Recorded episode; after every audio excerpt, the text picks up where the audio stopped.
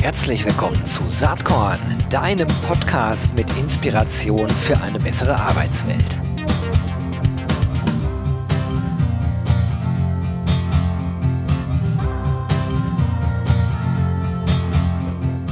Hallo und herzlich willkommen zum Saatkorn Podcast.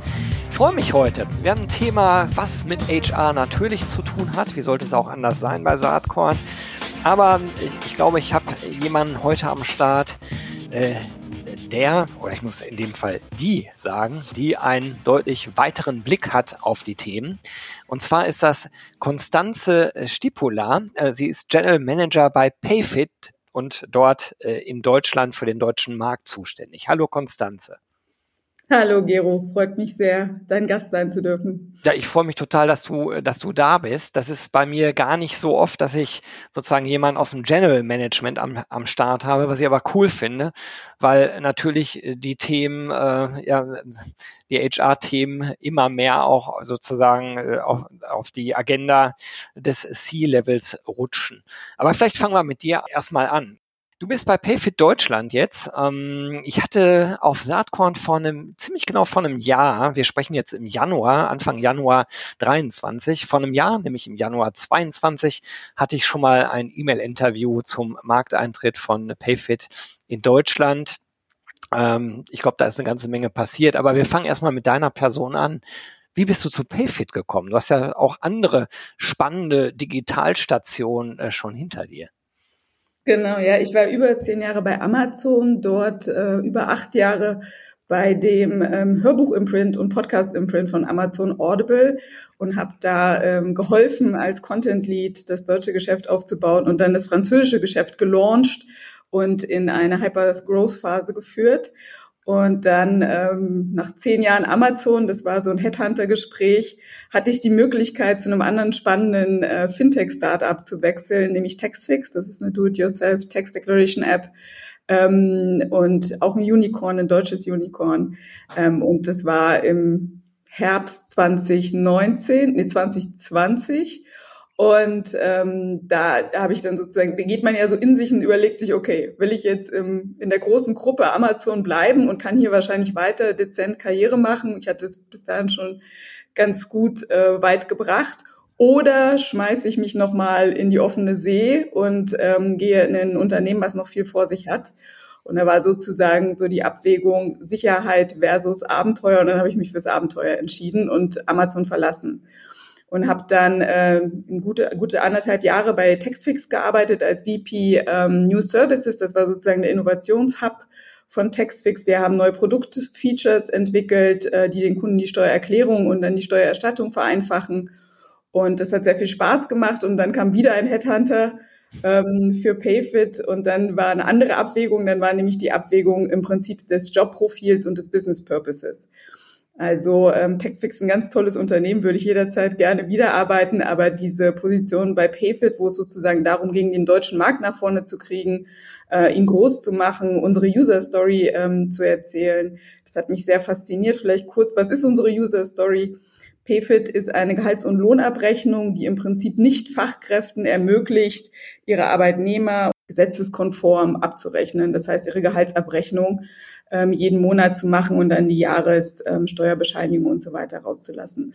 Und das funktioniert ähm, extrem gut in anderen Ländern und fängt auch an, in Deutschland sehr gut zu funktionieren. Warum?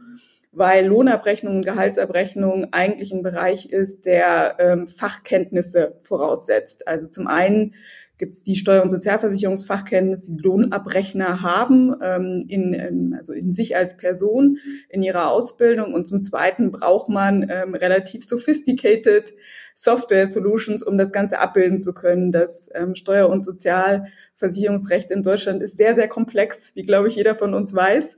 Und das sozusagen regelkonform in eine konkrete Monats- und Jahresabrechnung zu überführen, das ist nicht trivial. Und deshalb war das ein Bereich, der bisher immer stark Fachpersonal vorbehalten war. Es gab tolle Lösungen, wie zum Beispiel die von der Dativ, die aber wiederum auch nur von Fachpersonal bedient werden konnten. Und der Unterschied, den eben Payfit ähm, auf den Markt bringt, ist der, dass wir die gesamte Komplexität der Gesetzgebung im Produkt selbst abbilden und dann mit einer sehr schlichten ähm, User mit einem sehr schlichten User Interface oder einer sehr schlichten UX eben auch nicht Fachpersonal ähm, befähigen, ihre Abrechnung für ihre Mitarbeiter selbst zu machen. Und es ist vor allen Dingen eine attraktive Lösung für Unternehmen mit kleineren Mitarbeiterstämmen, so bis zu 200, also ähm, das klassische KMU-Segment. Und das finde ich als Aufgabe ähm, großartig. Es ist ein Kernprozess äh, von HR, es ist der Kernprozess. Es ist ein sehr wichtiger Prozess. Jeder von uns hängt an seinem Payslip, jeder von uns braucht sein monatliches Gehalt, um sein Leben zu ähm, äh, gestalten und gestalten zu können. Und dementsprechend fand ich, ist das zu vereinfachen und das sowohl für Arbeitgeber als auch für Arbeitnehmer ähm, convenient und lean zu gestalten, ähm, eine tolle Mission. Ich finde das spannend, wie du das erzählst. Ne? Also so wie ich es verstanden habe, vielleicht habe ich es hab ich's nicht ganz korrekt verstanden, dann kannst du das gerne natürlich äh, hier klarstellen. Aber für dich war in der Tat so ein bisschen purpose-driven der Grund zu wechseln, ne? Weil du, weil du, wie du gerade erklärt hast, sagst, das ist einfach sinnvoll, ähm, äh, das zu machen und hier den, den Markt sozusagen für Nicht-Fachpersonal äh, zu öffnen und es eben auch kleinen und mittelgroßen Unternehmen sehr äh, unkompliziert zu ermöglichen, eine gesetzeskonforme Gehaltsabrechnung bereitzustellen. Also diese, diese ganze Sinnebene scheint bei deiner Entscheidungsfindung eine Rolle gespielt zu haben.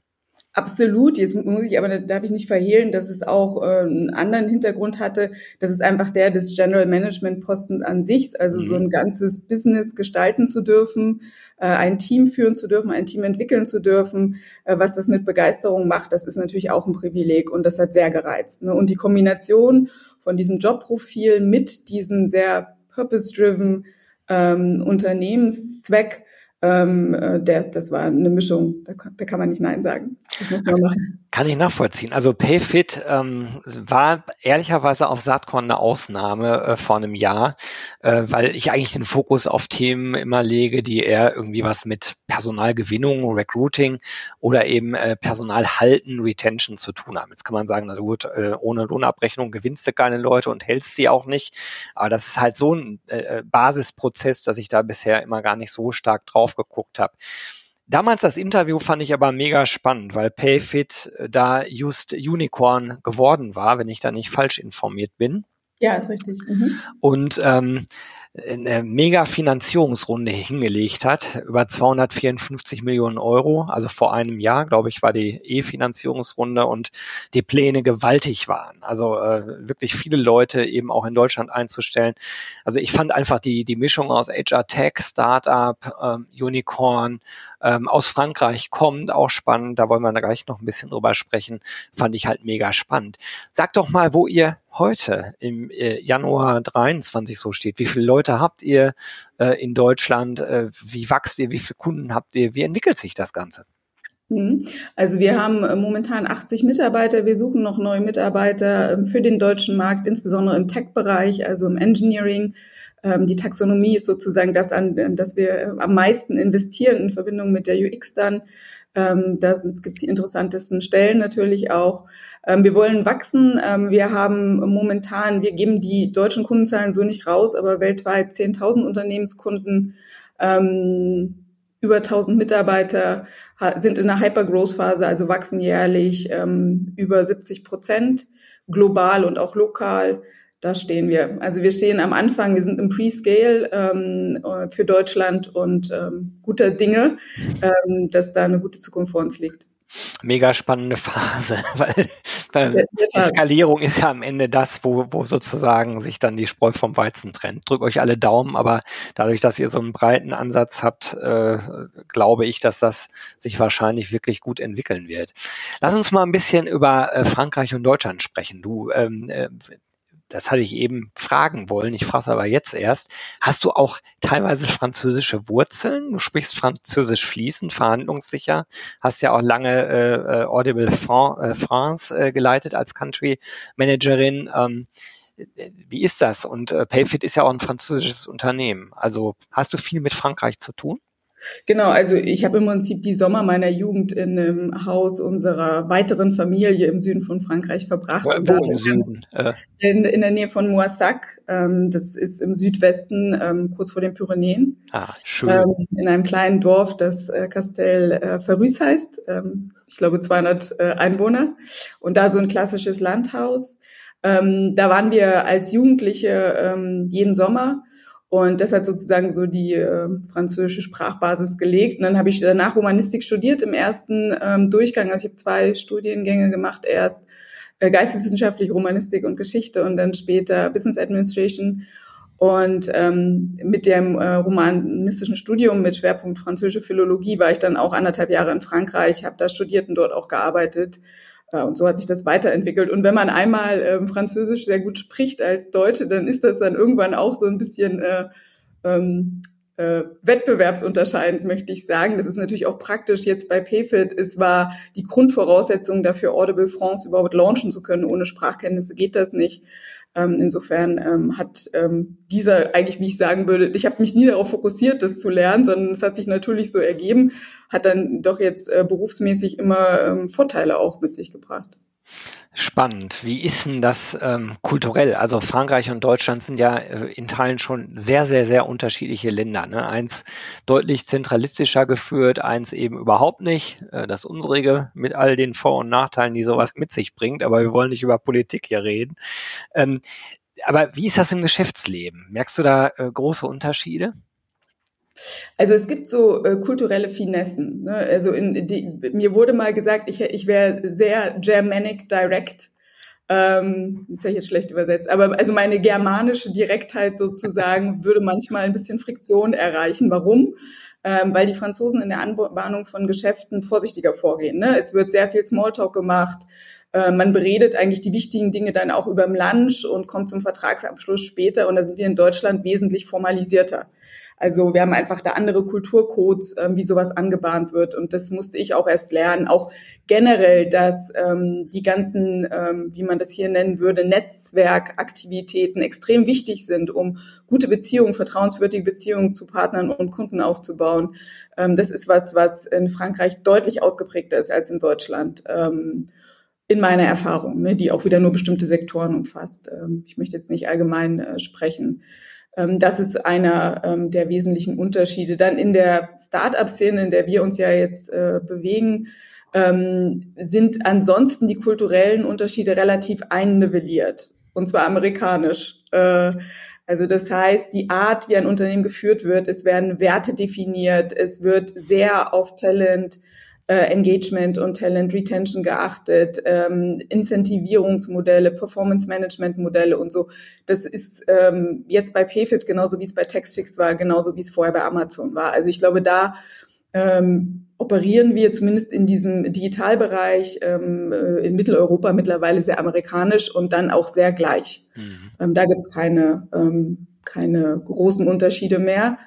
Ähm, was vielleicht dann ähm, sehr unterschiedlich ist, jetzt besonders in der Abgrenzung von Deutschland ähm, versus Frankreich, ist die Start-up, äh, wie soll ich das nennen, das Start-up-Branding als solches.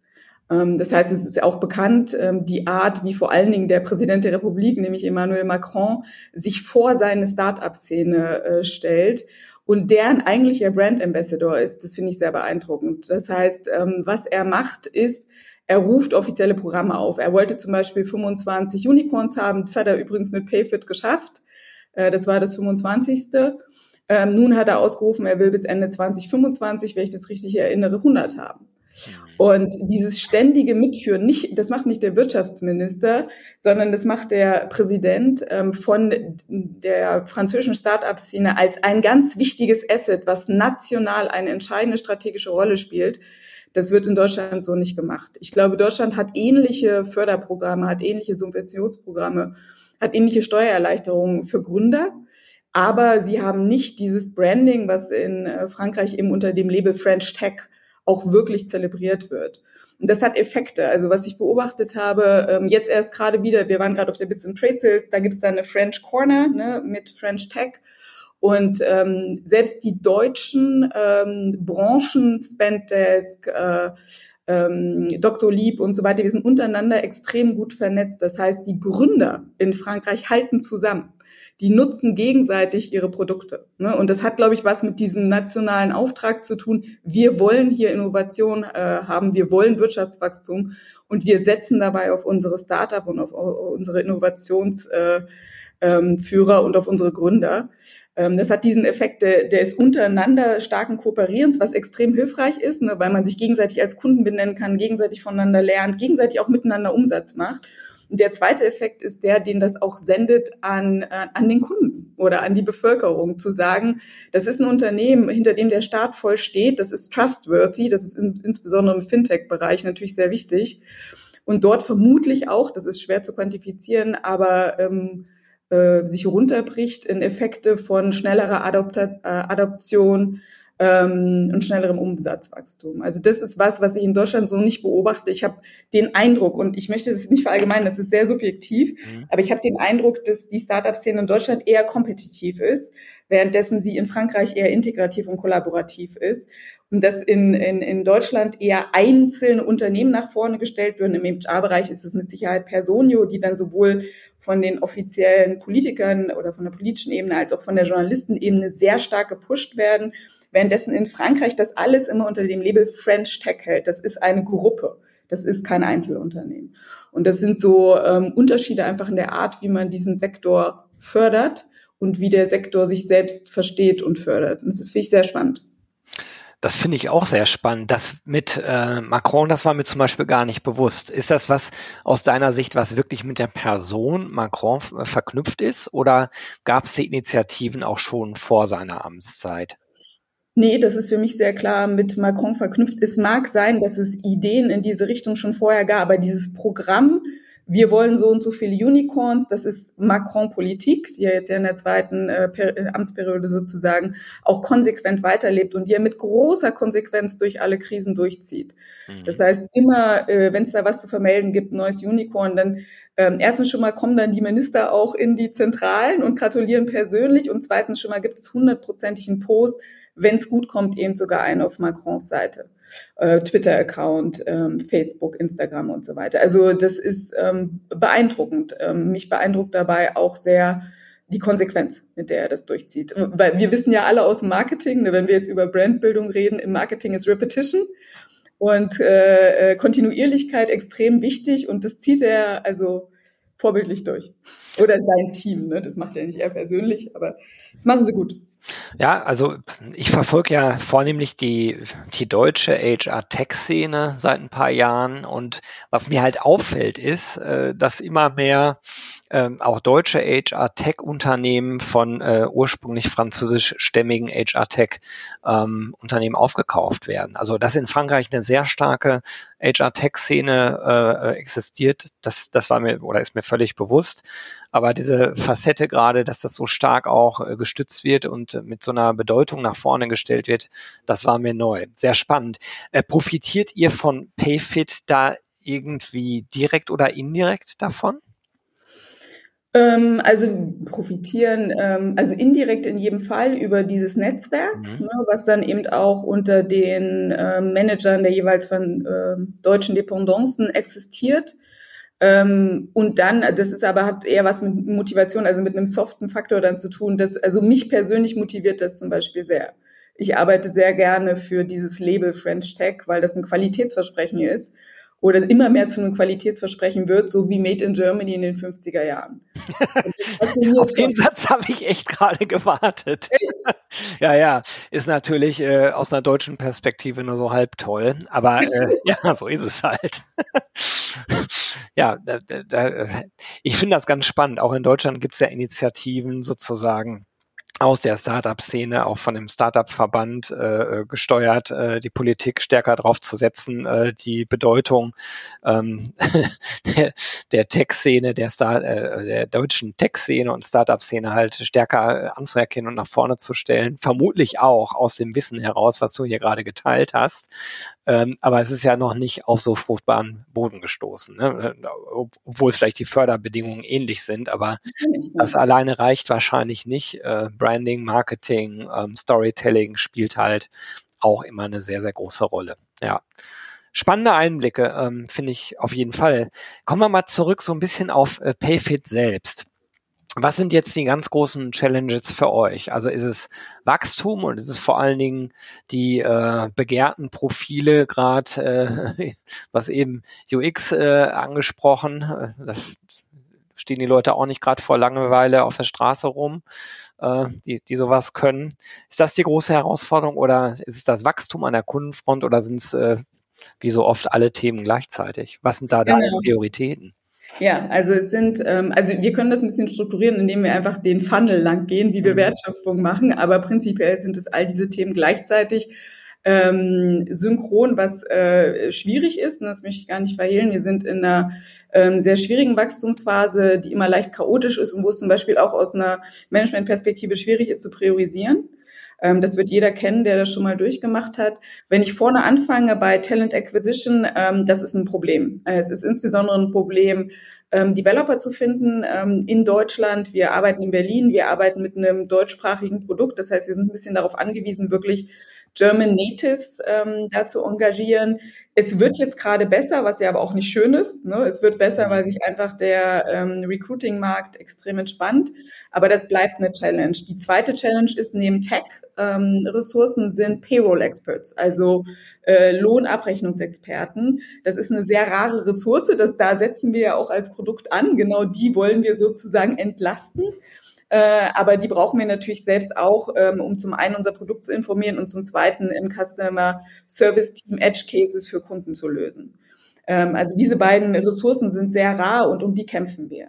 Dann, wenn wir weitergehen beim Produkt selbst, äh, wir haben momentan ein Produkt, was die Basis-Use-Cases abbildet ähm, in der Payroll, aber es gibt ganz viel dazu aufzufalten. Das heißt, es gibt bestimmte ähm, Tarifverträge, die wir nicht, noch nicht abbilden können, die wir abbilden wollen über Dauer. Es gibt bestimmte Lohntypen, zum Beispiel Baulohn, ganz komplizierte Sache mit x Zuschlägen, ähm, Wochenende, Feiertags, Schlechtwetter und so weiter. Das können wir noch nicht abbilden. Da gibt es sehr, sehr viele Beispiele. Die deutsche Lohnabrechnung ist nicht der Standard, sondern ist charakterisiert über Ausnahmen. Und je mehr von diesen Ausnahmen wir abbilden können, desto mehr ähm, oder desto größer ähm, ist das Interesse für unsere Kunden, mit uns zu arbeiten. Äh, und dann schlussendlich, ähm, was das Produkt angeht, neben den Use Cases selbst oder den gesetzlichen ähm, Ausnahmen, die wir abdecken können, gibt es das User Interface. Das heißt, wir wollen eigentlich den Kunden enablen, alle Prozesse selbst intuitiv in der App steuern zu können. Und das ist momentan auch noch nicht der Fall. Es gibt bestimmte Dinge, zum Beispiel eine Korrektur, eine Aufrollung äh, jemand hat äh, eine Gehaltsänderung wurde nicht rechtzeitig kommuniziert, die muss jetzt rückdatiert werden auf März. Sowas müssen momentan noch unsere Customer Service Agents machen, Experten, aber das wäre was, was wir gerne dem Kunden in einer einfachen Oberfläche zur Verfügung stellen würden, damit er kein Ticket raisen muss ähm, und da keine Nachverfolgung hat, sondern es einfach erledigen kann, wenn er gerade Zeit dazu hat. Also das sind so die beiden Battles im Produkt. Use Cases und dann immer bessere, kundenfreundlichere äh, UX, die den Kunden wirklich autonom macht.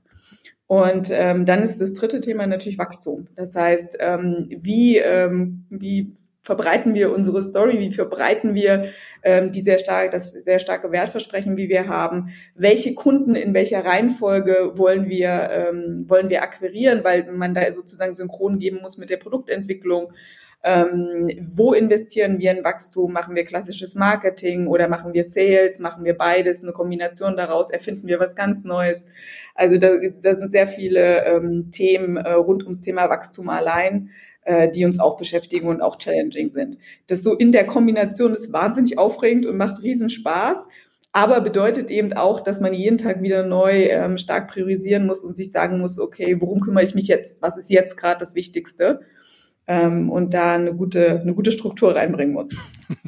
Keine Langeweile bei Konstanze äh, und bei Payfit, das ist klar. Du hast eben eine Sache ähm, angesprochen, äh, die war mir auch echt noch wichtig für unser Gespräch. Das habe ich nämlich vor einem Jahr bei dem E-Mail-Interview schon gedacht. Da habe ich gedacht, also ausgerechnet Payroll sozusagen über eine Tech-Plattform internationalisieren. Interessant, weil ich natürlich aus Deutschland kommt, mir darüber klar war, weil ich selber mal Payroll-Themen äh, bei Bertelsmann ver verantwortet habe, dass die Ausnahme ja die Regel ist. So, und wenn ich mir das Ganze jetzt international vorstelle, da frage ich mich doch wirklich, ähm, wie sozusagen einheitlich kann so eine Technologie dann am Ende überhaupt noch sein? Oder ist PayFit am Ende ähm, sozusagen immer nur lokal auf Länderbasis einsetz- und anwendbar und auch weiterentwickelbar? Also mhm. das stelle ich mir unglaublich komplex im Produkt vor bei euch. Ja, genau. Also äh, Payfit hat, ähm, das war quasi die Gründungsstory, ist tatsächlich eine Tech-Story, nicht eine User-Story. Ähm, unsere drei Gründer haben zusammen eine Programming Language ähm, entwickelt, die heißt JetLong, ähm, die dafür nur dafür konzipiert ist, diese Taxonomien abzubilden. Okay. Mhm. Das heißt, man kann sich das so vorstellen, da werden ähm, im Prinzip Bricks programmiert, die dann je länderspezifisch zusammengesetzt werden kann und dann wiederum die lokale Gesetzgebung ähm, ähm, ja, normkonform ähm, abbilden. Ähm, das ist sozusagen auch die Skalierungsstory oder die Wachstumsstory von Payfit, dass man da eine technologische Lösung gefunden hat, ähm, die per se skaliert, indem man, wir wir vorstellen, gutes Beispiel sind ist Lego Technik. Ja, also du hast einen Baukasten mit verschiedenen Bricks und dann je nachdem, wie du kombinierst, kannst du das eine oder das andere Haus bauen. Und so kleinteilig ist es auch. Und es wird natürlich, je länger wir existieren, immer kleinteiliger und immer spezifischer und immer lokalisierter. Auch für bestimmte Lösungen gehen wir dann auch in Third-Party-Tech rein oder in, äh, in lokal äh, entwickelte Skripte. Aber die Basis ähm, äh, der Gruppe Payfit ist diese Jetlang-Programmiersprache, die genau dafür konzipiert und aufgesetzt worden ist. Ja, da hast du jetzt eine große Frage bei mir sehr klar beantwortet. Man merkt, ich bin kein Programmierer, bin ich weit von entfernt, aber die Frage habe ich mir wirklich vor einem Jahr schon gestellt. Jetzt habe ich nicht das ganze Jahr drüber nachgedacht, aber heute ist der Moment, wo ich nochmal nachhake. Ja, ähm, Konstanze, mega spannend mit dir zu sprechen. Leider schreitet die Zeit unerbittlich voran. Und ähm, ich habe bei Saatkorn ja den Claim Inspiration für eine bessere Arbeitswelt. Wollte dich natürlich auch gerne fragen, ob du irgendein Inspirationsthema hast, irgendwas gesehen, gehört, gelesen, erlebt hast, was du vielleicht mit den Saatkorn-ZuhörerInnen teilen möchtest.